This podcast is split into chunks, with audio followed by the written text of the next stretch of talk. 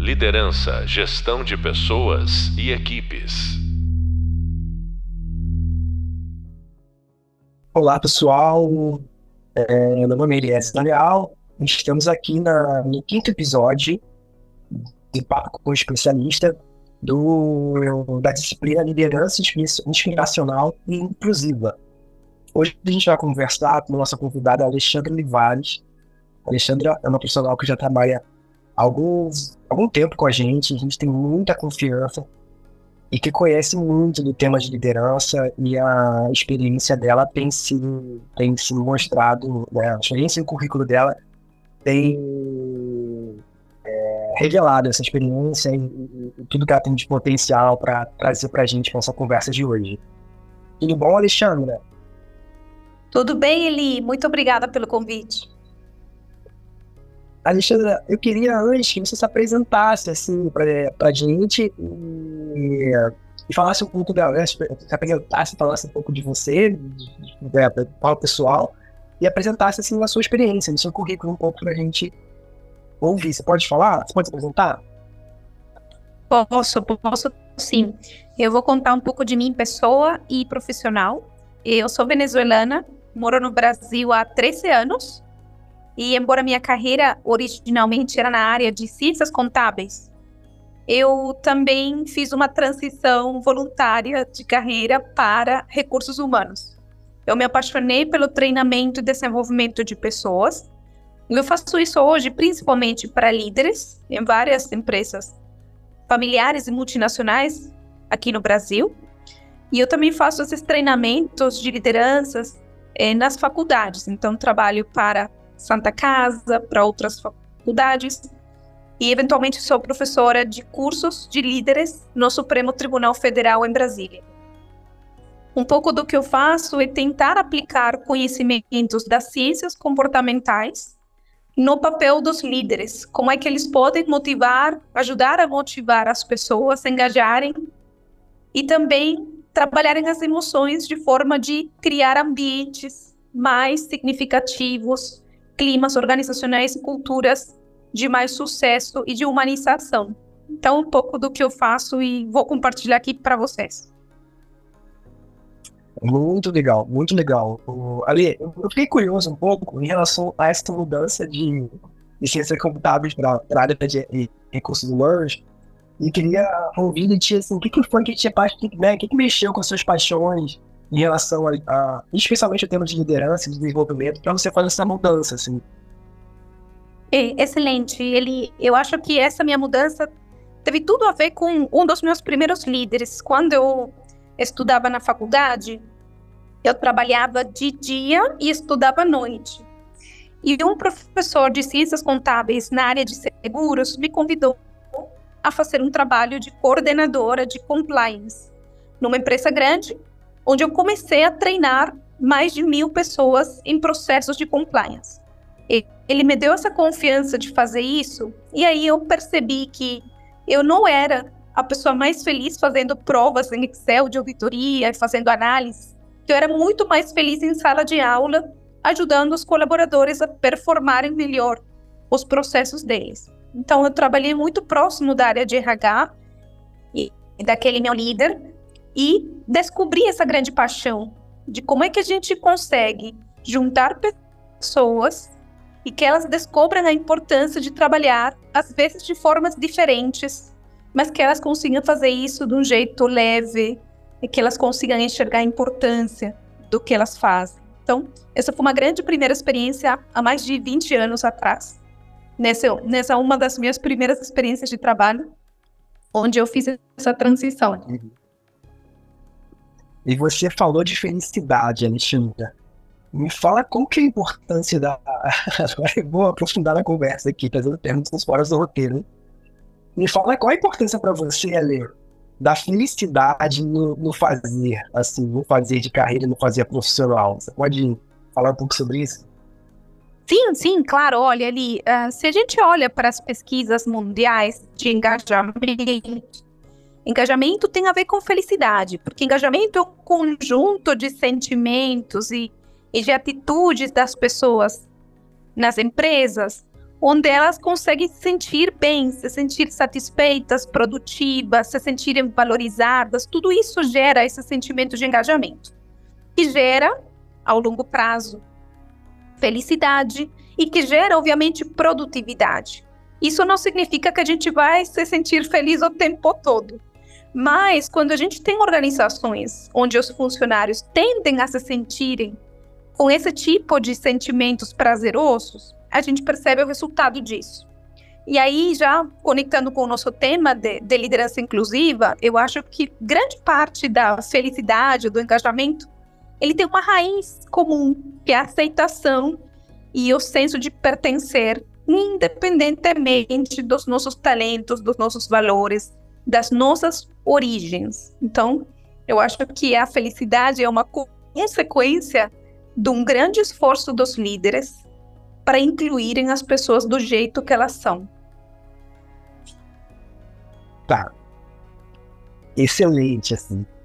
Eu também acho né? isso, a gente tem estudado que mais de novo hoje em relação à liderança, a pertencimento, né? Tudo a ver com, com, com pesquisa e com que a, tem, sido, tem sido divulgado em relação às melhores práticas no mundo hoje, né?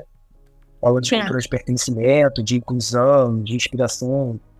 Eu queria que você falasse um pouco mais, se você puder, André, qual o papel do líder é, inclusivo, inspiracional nesse, nesse engajamento, nessa, nessa responsabilidade pela felicidade. Porque isso, isso é, uma, é, uma, é um tema que, para mim, é meio. Uh, sim, é bastante sensível, né? Porque eu percebo que muitas pessoas, muitas pessoas têm buscado uma realização no trabalho é, quase quase no tom de, né, de, de, de, de, vida toda, como se a vida dela, a realização da vida dela, a aceitação, o pertencimento estivesse todo sob a responsabilidade do fazer, do fazer laboral dela, né? Então acho até Exato. que é uma, é, uma, é, é um tema bem sensível que precisa ser é, bastante discutido e, e, e, a gente precisa conversar bastante a respeito disso ainda. Eu queria te perguntar exatamente assim, qual o papel hoje do líder inclusivo, inspiracional, nessa construção desse equilíbrio, né? De deixar as pessoas engajadas, produtivas, felizes, realizadas, no tom que elas precisam estar em relação ao fazer de trabalho delas. Assim, qual o papel desse líder para a sua visão? É legal, Eli. Eu acho que tem uma reflexão importante sobre o líder. Primeiro, ele querer se tornar líder. E, e, um líder com uma certa qualidade na liderança, ou seja, com algumas características. Eu acredito que não existe um líder que nasce. Eu acredito que existe um líder que se faz líder. E isso depende de um conjunto de decisões que tem como origem a nossa própria biologia. Então, nós seres humanos, independentemente de sermos líderes numa organização, estamos cheios de vieses. Né? Vieses é um conjunto aí de preconceitos, de ideias, né, de, de mapas mentais que muitas vezes nos, nos levam a decisões erradas, que excluem pessoas. Então, acho que o primeiro movimento do líder é ele, ele querer se tornar um líder melhor e estar ciente de que ele é enviesado, porque ele é humano. Isso é natural, da forma como o nosso cérebro funciona. Então, quando a gente tem que tomar uma decisão, a gente, como líder, precisa estar ciente dos riscos daquela decisão. Por exemplo, uma decisão de pessoas, né? Uma liderança inclusiva, às vezes, ela precisa recrutar um funcionário. Como é que a gente garante que seja uma decisão equilibrada? Como é que a gente garante que não acaba contratando aquele que mais se parece conosco? Porque na diversidade, cognitiva, demográfica, enfim, tem muitos tipos de diversidade, a gente acaba ganhando em qualidade. A gente sabe que quanto maior a diversidade e a inclusão, melhor o resultado dos negócios. Isso já está super estudado. Então, o líder tem que garantir decisões menos enviesadas, ter disponibilidade também emocional, de escuta e curiosidade genuína para conhecer as pessoas que eventualmente compõem a equipe dele Isso também faz parte dessa decisão de querer liderar. Então, não pode ser uma decisão imposta, tem que vir de dentro. E a partir desse movimento de incluir pessoas, o líder terá que fazer rituais ou rotinas onde as pessoas se sintam parte, se sintam ouvidas, se sintam reconhecidas e valorizadas. Isso não significa, por exemplo, que o líder não terá que dar um feedback difícil, uma conversa difícil, terá que apontar pontos de melhoria.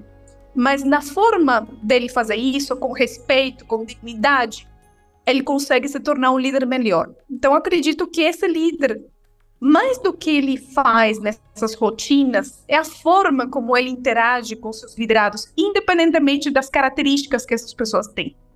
E grande parte da chave da liderança inclusiva inspiradora é quando a gente percebe que isso vem de uma forma natural daquela pessoa, que não é algo que ela está tentando fazer de conta, porque o ser humano sente quando o outro é genuíno.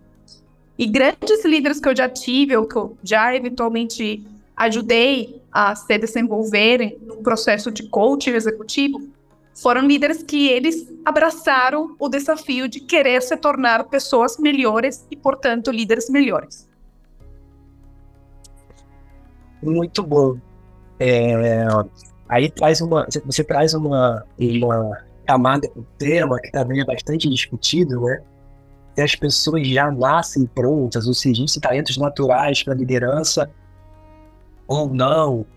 É, e quando a gente fala de liderança inspiracional e inclusiva, nos dá uma sensação de que são características natas das pessoas, né? Então, você fala de liderança inspiracional, aparentemente é aquela pessoa que nasceu para ser líder. Mas você já traz uma perspectiva diferente, né? De que, de que existem métodos, ferramentas que se forem, né, que se é, respeitados e seguidos, as chances de sucesso são, são grandes. E aí, sim, eu acho que você, de todas as pessoas do, do, do, desse ciclo, desse podcast, tem essa expertise no desenvolvimento dessas características, desenvolvimento de competências de liderança, né? E queria que você falasse um pouco para a gente em relação a isso, né? O que, que você tem feito, ou como você tem feito o desenvolvimento dessas competências nos líderes das grandes empresas? Excelente, Eli. Tem uma questão importante no desenvolvimento de competências que a gente sabe que é muito difícil mudar comportamentos. E uma das formas da gente realmente mudar comportamentos é quando a pessoa abraça um objetivo, um propósito maior é, e ela acredita que aquilo é verdadeiramente importante. Às vezes, no começo da carreira do líder, é, até por uma questão de formação, vamos dizer, da idade ou da biologia, nós, quando somos mais jovens, né, queremos é, mais coisas de forma individual, né? Queremos o, o nosso bem. E ao longo do, do que eu observo, né, do meu trabalho com líderes um pouco mais sêniores, né, com mais idade, às vezes eu percebo que começa a ter uma mudança na questão de querer fazer o bem para o outro. Né, e isso passa a ser um valor importante, um propósito maior. Então, acho que uma grande pergunta antes de trabalhar competências é: eu quero me desenvolver, eu quero me tornar líder, eu estou na posição de liderança, para quê? Para conquistar pessoas, para influenciar pessoas para um bem maior ou só para meu bem. Então, isso é um primeiro movimento importante que é o impacto da liderança daquela pessoa que escolhe é, ser líder. E uma vez que ela uh, olha para essa motivação intrínseca que ela vem de dentro, ela escolher, do ponto de vista cognitivo e emocional, e também comportamental, quais os recursos, quais as ações que ela fará para exercitar essa liderança. Então, tem alguns comportamentos, né, geralmente aceitos né, na, na, no mundo corporativo e que tem a ver muito com a autopercepção emocional. Então, esse é o primeiro comportamento importante, que é a capacidade de fazer leituras dos nossos pontos fortes, das nossas limitações e, eventualmente, dos nossos vieses. É a capacidade da gente se perceber e acreditar que nós podemos mudar, né, que é o mindset de crescimento. Então, esse conjunto de reflexões que pode levar ao líder a desenhar um plano de ação né, e desenhar os seus objetivos de desenvolvimento é um grande primeiro passo. E quando a gente olha no mercado, empresas e consultorias que fazem avaliação de líderes, de potencial de liderança, elas começam geralmente por esse processo de autopercepção e autorregulação emocional. Então, a gente não quer um líder que é, não respeita as pessoas, né? A gente não quer um líder que fica o tempo todo estourando no meio de uma reunião.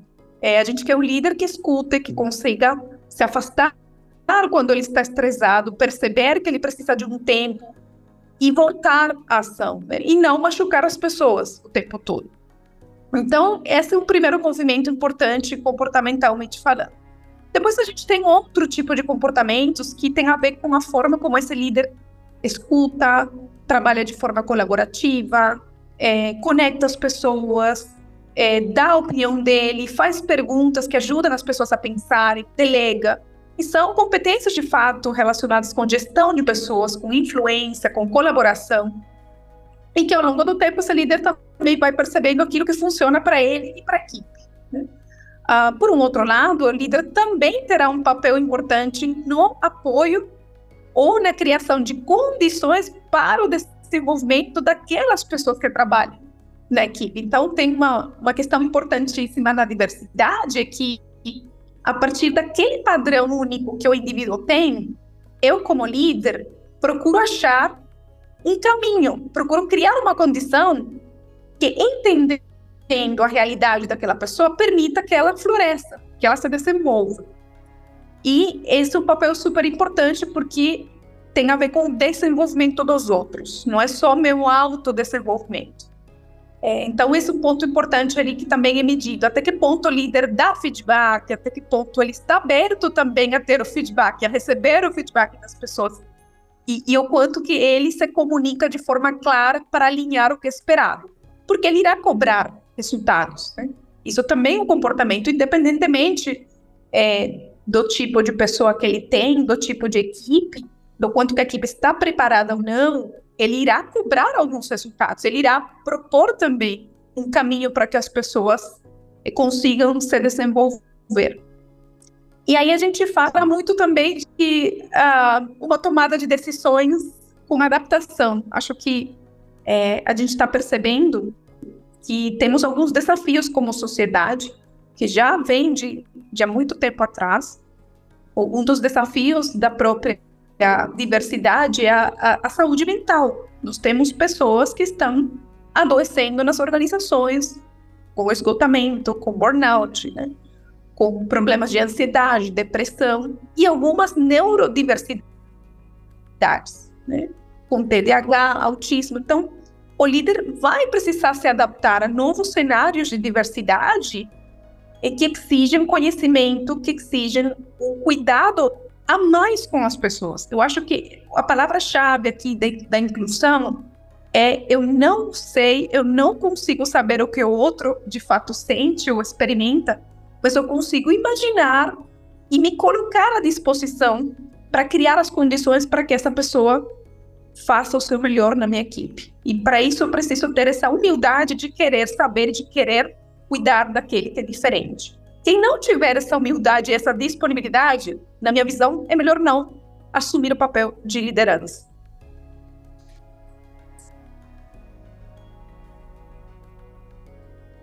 Meu Deus, muita, muita aula aqui. Ali.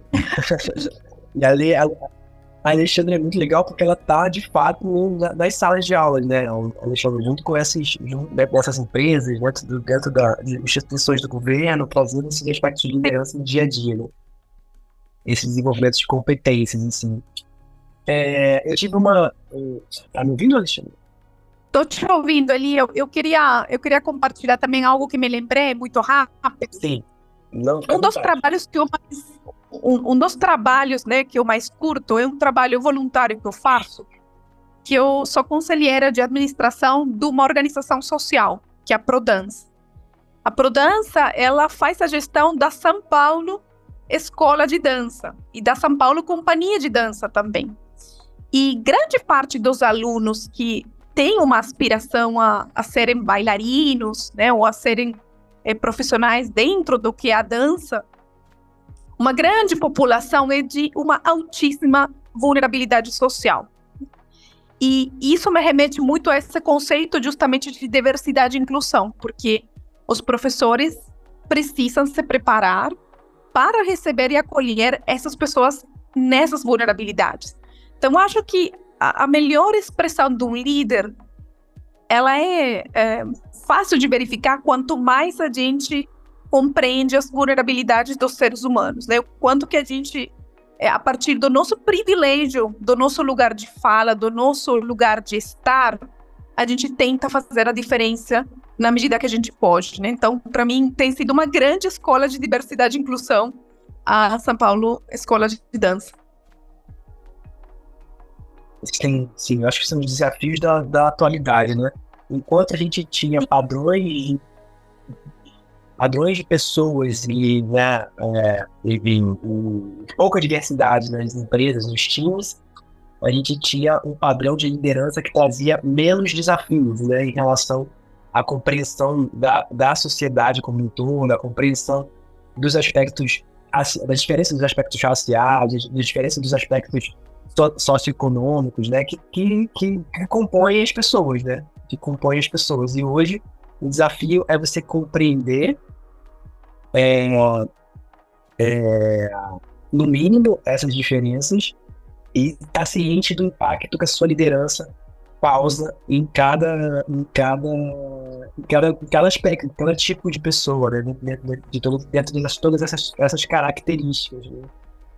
Alexandra, eu tive uma pergunta de, uma, de um, um coach também há, pouco, há poucos dias, eu queria compartilhá-la com você. Ele me perguntou o seguinte: o que, que é tolerado hoje em um profissional que não é líder em termos de comportamento? E o que passa a partir do momento. É uma pergunta difícil essa. A partir do momento que ele passa a ser líder, o que, que não é mais tolerado? O que não é, assim, não tô, tentar trazer um tom positivo, né? Uhum. Qual, é a, qual que é a mudança de comportamento que é adequada quando, quando você passa a ser líder, passa a ter um time que antes você não, não tudo bem, você diz dessa forma, mas agora depois que você se torna um líder, é, essa perspectiva precisa mudar, esse comportamento precisa mudar. Você consegue dar um exemplo em relação a isso? Muito legal, Eli. Eu acho que, de fato, uma pergunta complexa e importante.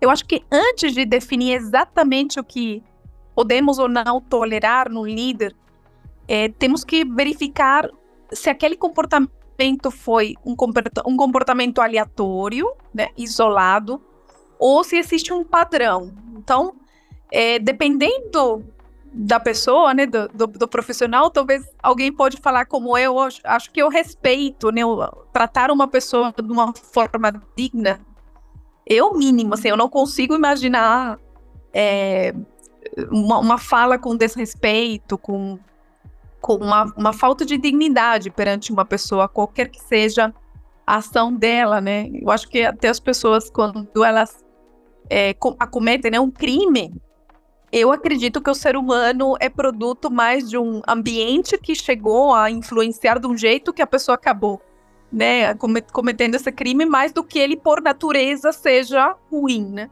Mas isso depende muito do, da filosofia de cada pessoa. É, e aí o que me parece que então a questão é quando que essa pessoa fez aquilo, quantas vezes ela faz isso, então tentar entender e não julgar de uma forma rápida, porque é possível que a gente esteja às vezes num momento de altíssimo estresse e naquele momento realmente a gente errou e aquele erro a pessoa pode querer corrigir, né? O líder erra também. O líder também está aprendendo. O líder pode se tornar vulnerável e pedir perdão. É, mas por isso eu acho que um, um, dos papéis de RH, justamente, é a gente poder avaliar esse líder, a gente poder pegar informações de várias fontes e deixar muito claro na empresa que alguns comportamentos, por exemplo, assédio, qualquer que for, é inegociável. Ele, ele não tem a ver nem com aquela coisa de se repetir. É que uma vez só isso é negociável. Mas tem tantos comportamentos que a gente poderia falar que não podemos tolerar, que eu acho que a questão é primeiro olhar para qual que foi o comportamento de fato, e se a gente sente a segurança e tem as informações para uma decisão definitiva em relação a esse líder, ou se a gente precisa recabar informação e perceber se aquilo é de fato um padrão ou um evento isolado. Né? E aqui eu vou fazer até uma brincadeira de, de uma pessoa que estuda neurociência. Eu, eu não sou neurocientista, mas eu estudo neurociência. E eu acho que é muito importante assim perceber que às vezes existem mudanças abruptas no comportamento das pessoas por conta de mudanças neuroquímicas que acontecem no nosso sistema nervoso. Estou falando de é, uma falta de dopamina, estou falando até de uma mudança na testosterona, enfim. Então, isso gera mudanças no comportamento. Como o comportamento é tão complexo, eu acho que a gente precisa ter essa curiosidade de entender antes de julgar. Muito bom. Eu acho que um bom líder tem que estudar também neurociência. Eu acho que o líder não está interessado, né? Para entender a, é, para você entender que para você poder entender que o comportamento de um liderado às vezes está tá, tá além do que você está vendo, né? Ou pode estar além do que você está vendo. Né? Sim, tem, é, tem número isso, isso, Sim. Eu acho que isso tem a ver, como, a gente está falando, isso tem a ver com o que, que é tolerável, o que, que é aceitável, o que, que não é, que não é aceitável, né? Porque assim, uma pessoa que não tem uma equipe, que tem uma responsabilidade absolutamente técnica numa carreira, de chegar no escritório, sentar na frente do computador, codar, criar um código durante algumas horas e ir embora, é, apesar de não ser mais um, um comportamento é, naturalmente esperado de, de, um profissional assim, ela não precisa muito se preocupar com o impacto geral que ela causa no, naquele contexto, naquele ambiente, né, na, na, saúde mental das pessoas, né? Assim, mas, mas o líder ele, ele, ele sabe, ele percebe, ele precisa saber que as decisões dele têm impacto direto na vida das pessoas, inclusive na saúde das pessoas, né? Então, é, eu li uma descrição é, recentemente, né, que o, o líder inspiracional ele tem, ele sabe, aquele que sabe de si, né, e sabe do impacto que suas atitudes, o que, o que a sua liderança causa na vida das pessoas. Perfeito. É... Alexandra, uma última pergunta assim, para a gente começar a, começar a caminhar, ou a gente caminhar para o final da nossa conversa. É, esse curso tem a ver com o desenvolvimento de competências para liderança, né? Com, ah, é muito bom a gente perceber que essa, essa temática do desenvolvimento de liderança, que é uma temática de tantos anos, né, de, é um de décadas, na verdade, né, tem sido mais popularizado para. Porque muitas pessoas sofrem, de fato, em ter, em ter suas carreiras, essa evidência, assim, tem suas carreiras caminhando em direção a aspectos de liderança, a cargos de liderança, e sem, sem, sem serem preparadas para isso minimamente, né? Isso já causou no passado, certamente, todo mundo tem história sobre isso, já causou muita frustração, decepção, muitos conflitos dentro das organizações, né? É, ou para a pessoa vezes não querer ser líder e ter um caminho natural entre dela de isso é o caminho de vida no mercado de trabalho tem um caminho natural de progressão ou você ou você assume um time hoje ou tem mais espaço para você dentro dessa corporação ou aspecto de ou, ou a, a, a, perspectiva de que você precisa ser formado você tem competências a serem desenvolvidas eu preciso de ajuda para me tornar um bom líder né e eu queria fazer essa pergunta, assim, é, para as pessoas que hoje querem se tornar líderes, estão, caminho, estão no caminho de se tornarem líderes de organizações, querem dar esse passo de carreira, quais são as suas dicas assim, em relação a esse processo de formação? Né? Por onde começar, por onde né, caminhar, é, quais, quais disciplinas, a gente fala agora de neurociência, mas qual disciplina, qual disciplina pode ser interessante para ele, o que ele deve buscar? Ótimo, Eli, muito boa pergunta. Eu acho que a primeira, o primeiro passo, ele tem a ver com a gente procurar as nossas referências, né? É, assim como a gente olha quando criança para os nossos pais como exemplos, nós precisamos nos questionar dentro daquela organização ou na nossa experiência, quais foram as pessoas líderes? O que, que nós aprendemos com elas? O que, que elas faziam ou fazem, né? E a gente ter essa clareza também do que é esperado dentro da cultura de uma organização e dentro dos processos e, dos rituais das lideranças naquele lugar, o que é esperado de fato desse líder, né? Então a gente olha para o nosso repertório a gente também olha com curiosidade para aquilo que está em nossa volta e eventualmente conversa e escuta daqueles líderes que são reconhecidos como exemplos, porque toda organização né, tem alguns líderes que a gente sabe que são exemplares por vários motivos. A gente também olha para aqueles que a gente não quer repetir. Isso é um exemplo muito potente, né? É, até líderes que a gente olha para fora das empresas, né? Na própria sociedade, enfim, na, na, na política. Não é, não é nosso tema, mas infelizmente, né, política, religião, nós estamos agora num, num, processo, um novo conflito. Além de todos os conflitos que a gente eventualmente tem dentro do Brasil, no mundo, nós estamos perante um novo conflito que tem a ver com lideranças tomando decisões não necessariamente as melhores. Então, acho que a gente tem que olhar para essas referências, se comparar com aquilo e estabelecer ações é, práticas. Então, o líder se faz na prática. O que, que ele fará com as pessoas da equipe e que vai torná-lo cada vez mais competente na liderança. Ele vai criar o seu próprio estilo de liderança. Por um outro lado, ele vai precisar de pedir feedback. Isso é muito importante, ter essa humildade de reconhecer onde que ele eventualmente é, precisa se ajustar, né? É um ajuste comportamental que se faz com o tempo, com a experiência, porque o cérebro ele é plástico, ele muda. Então, a gente aprende cada vez mais.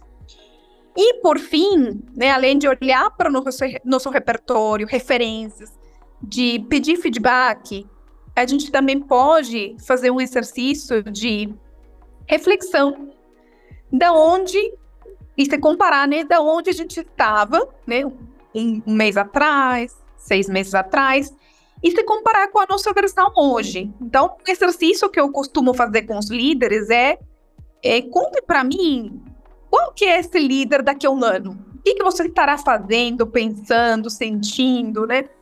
E ao olhar para trás daqui a um ano, né, aquela carta, a gente começa a perceber que de fato tem um poder muito importante quando nós estabelecemos nossos próprios objetivos. Então, eu já estive com líderes que tinham muita dificuldade de escuta, de ouvir as pessoas, e que eles colocaram intencionalmente foco, esforço, emoção e ação em escutar, em aprender a fazer perguntas e não só dizer para as pessoas o que eles achavam que elas tinha, tinham que fazer. E essa é uma postura de liderança reconhecida hoje como uma postura de líder coach, né? Então, quando o líder escolhe seu caminho, ele vai precisar pôr foco e disciplina naquilo. E depois ele precisa até avaliar, né? De novo, se avaliar, reconhecer, comemorar aquela jornada e continuar crescendo perante os novos desafios, perante os novos pontos de desenvolvimento que ele tem. Então, acho que essa, essa humildade é, talvez essa disposição de querer aprender, você faz todos os dias. Excelente, Alexandre. Eu te assim, porque eu acho que uma.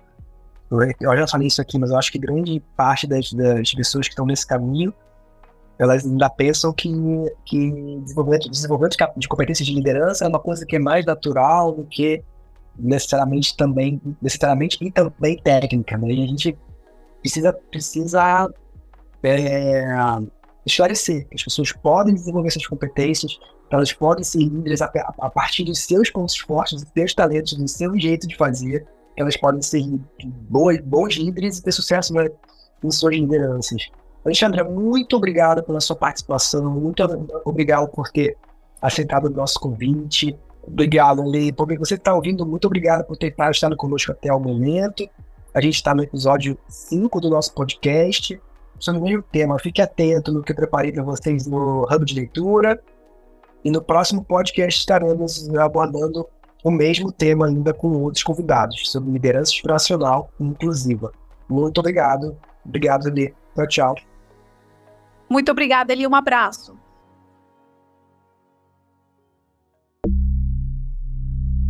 Liderança, gestão de pessoas e equipes.